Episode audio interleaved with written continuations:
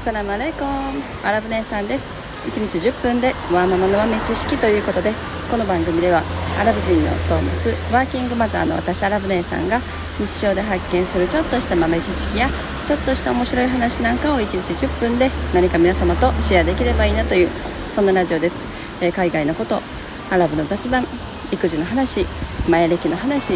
宇宙の話仮想通貨の話、えー、そんなことをメインに発信しておりますということで、えー、もうセミが セミがすごいですね。なんかクマゼミというんですか？このセミは。なんか私の妹の子供にあの男の子がいるんですけどもうセミを捕まえてなんかもう普通にセミとかね触ったりとかできるのがすごいなと私は思って。セミをもう素手で捕まえるんですよね。飛んでるセミを。もうすごいなと。思ったという、はい。えー、今日はあのやっぱり最後は、えー、日本の田舎が最強なのかっていうそんな話をしたいなと思いました。なんか前にもこの日本の田舎が最強なのかっていう話をちょっとしたような気がするんですけどやっぱりなんかあの最近でもすごく増えてきてますよね。まあ、東京とか都心に住まれてる、まあ、若い人でも、えー、田舎の方に引っ越してでそこで、まあ、暮らしていくっていうね、まあ、家族のいる方とか家族のいる方の方が多いのかなそうやって田舎の方に移動する方まあ独身の方はねなんか田舎に一人でいてもなんか特にやることが なくなってくる気がするのでまだ都会の方がねなんかやることも多いしあの人もたくさん知ってる人ばっかりっていうのでいいのかもしれないけれどもなんか家族子供がいる家庭とかだとでもなんかまあ都会もいいんですけど田舎の方が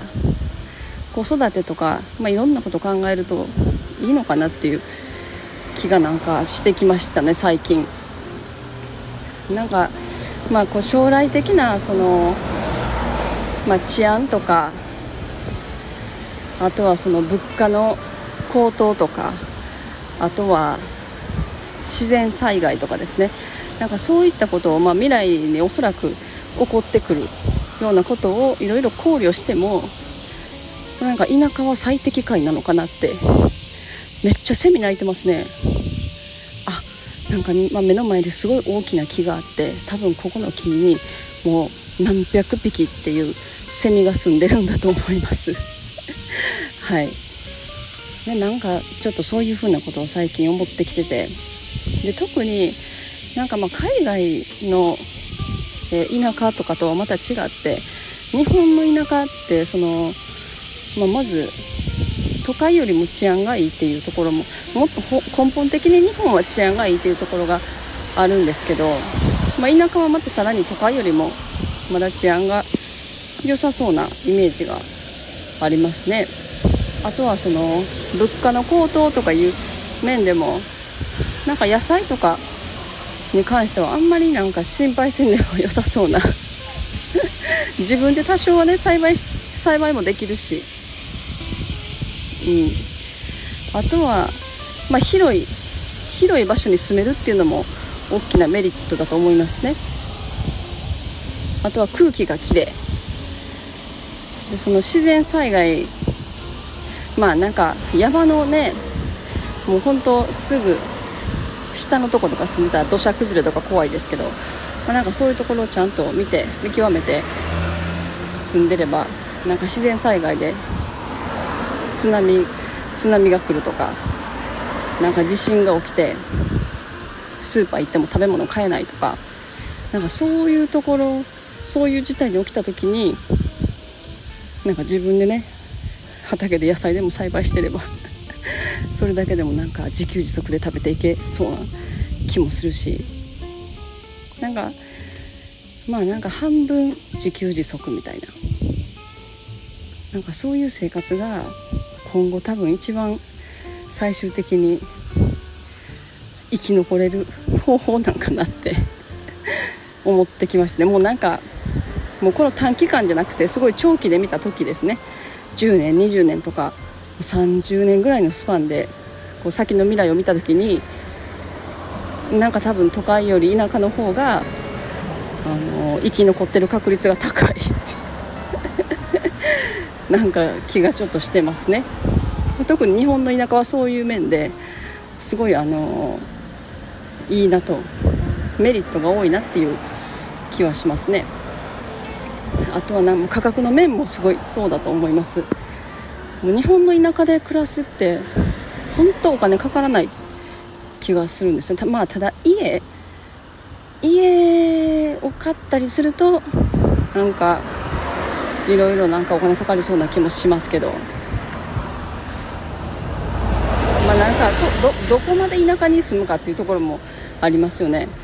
もうほんまの田舎だったらいろんなあの気候の変動とかにもなんかねいろいろ虫がいっぱい出るとかなんかそういう面の問題もいろいろ出てきそうな気もするんですけど。それでもなんか空気がきれいっていうのはなんかすごくいいなっていう根本的なその人間の精神的な分とか、まあ、健康面とか、まあ、そういうところに大きな影響を与えるっていう意味でねすごくいいなって思いますね。畑で自分でなんかもう簡単なものでもトマトとかでもいいんですけど栽培して食べれるみたいな。なんかいやリスナーさんでななんかちょっと田舎の方に住んではるっていう人がいたような気がするな。あれレッティさんちょっと田舎の方とか言ってへんかったかな？またコメント欄で教えてください。もうまあでもやっぱり便利さ。いきなりやっぱり都会、まあ、町のすごい便利な場所に住んでて急に田舎とかに引っ越したらもうやっぱり普段パッとこう手に取れるようなものが手に取れないとかちょっとこう何かね、まあ、役所なりななんだろうね。なんかちょこっとパン屋にパンパンを買いに行くみたいな美味しいパンを買いに行くみたいな。なんかそういうのがまあできなくなる。っていうのはあるのかもしれないけど、まあ、そんなものはなんか逆に家でパンちょっと焼こうかなみたいな感じになってくると思うんですよね。なんか私アメリカ住んでた時アリゾナに住んでた時もう本当あのこう日本のなんか和菓子食べたくて仕方がない。でもそんな和菓子なんか売ってる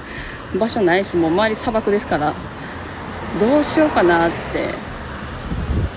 なんかその日本食料品店とかはあるんですけど、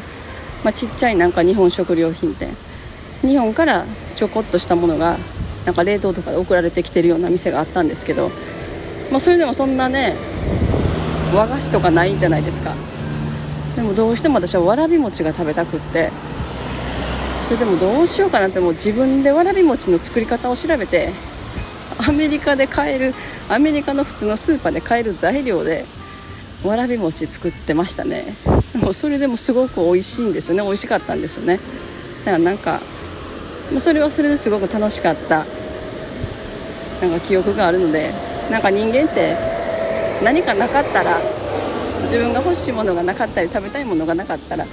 自分で試行錯誤して作るっていうねクリエイティビティが生まれてくる。なんかそんな気がしましたという。はい。皆さん田舎どうですか？なんかいやでも最近ほんとすごい増えてきてますよね。でもなんか田舎田舎の家賃とか家とかでもめちゃくちゃ安いですよね。びっくりしましたなんかいろいろ見てて。ただでも田舎に住むってなるとおそらくその地域とかちゃんと選んで住まないとあとあといろいろ大変そうだなっていうその人が少ない分みんな顔見知りだしそのなんかこう村の掟じゃないけどなんかその村の雰囲気っていうのかな？村の住んでる人の雰囲気みたいな。なんかそういうのすごいなんかポイント高いかなっていう。あとは他にもなんかそういうちょっと町から越してきましたみたいな家族がちょこちょこいてるようななんか村とかの方が良さそうな気もしますね。あとはもともと自分の家族とかなんか親戚があの住んでた場所とかまあでも私の親戚とかってなると屋久島とかになるの で屋久島でも屋久島屋久島どうなんかなもう長いこと言ってないですけど屋久島もうそこからしょっちゅうその他のね本土とかに出たり他の国に出たりとかしないんであればいいのかもしれないけど何かとなんかね外に出ることが多い場合はちょっと屋久島とかになってくるとちょっと不便な気もすると。はい、えー、今日はそんな話でした、えー、田舎がやっぱり最強なんかもしれへんという。はい、えー、今日はこの辺にしたいと思います、えそれでは本日も皆様のちょっとした豆知識増えておりますでしょうか。本日も最後までお聴きいただきありがとうございました。それでは皆様インシャアラ人生はなるようになるしなんとかなるということで今日も一日楽しくお過ごしください。それではマツラーマン。